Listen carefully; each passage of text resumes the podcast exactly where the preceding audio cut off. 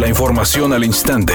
Grupo Radio Alegría presenta ABC Noticias. Información que transforma. La Comisión Estatal Electoral informó que a Nuevo León llegaron 4.518.336 boletas para las elecciones de gobernatura, las cuales son recibidas por autoridades de la comisión. Su presidente Mario Alberto Garza Castillo mencionó que lo siguiente será el sellado y enfajillado de las boletas para la integración de los paquetes electorales, que se distribuirán cinco días antes de la jornada electoral a las comisiones municipales electorales y posteriormente a las y los presidentes de las más de 7.000 casillas que se instalarán en Nuevo León. Indicó que la próxima semana llegarán las boletas para la elección de ayuntamientos y diputados.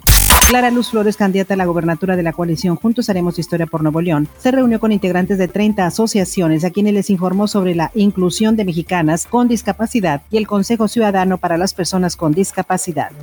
El presidente López Obrador acusó al Instituto Nacional Electoral de hacerse de la vista gorda y no actuar en contra de candidatos o partidos que compran votos a través de dádivas, como el abanderado del PRI al gobierno de Nuevo León Adrián de la Garza, quien ofrece la tarjeta rosa con 1.500 pesos. Ofrecen migajas, dádivas, que este, están comprando el voto. Eso es una ofensa, es una humillación y es un acto totalmente antidemocrático. ¿Quién está financiando?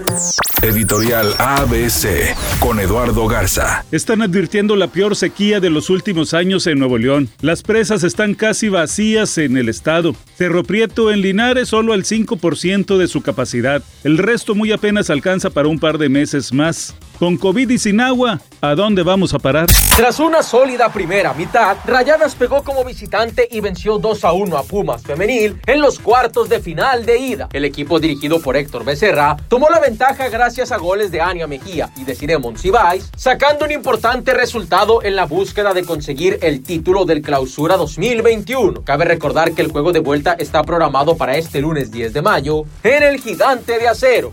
La TikToker Kate Harrelson se volvió viral esta semana al subir a TikTok un video donde platica con el actor de Friends, Matthew Perry, tras haber hecho match en el app de citas Raya. De acuerdo con la influencer, la finalidad de subir el video era exponer cómo hombres mayores se aprovechan de las jovencitas en este tipo de aplicaciones, pues ella tiene 19 años y él 51.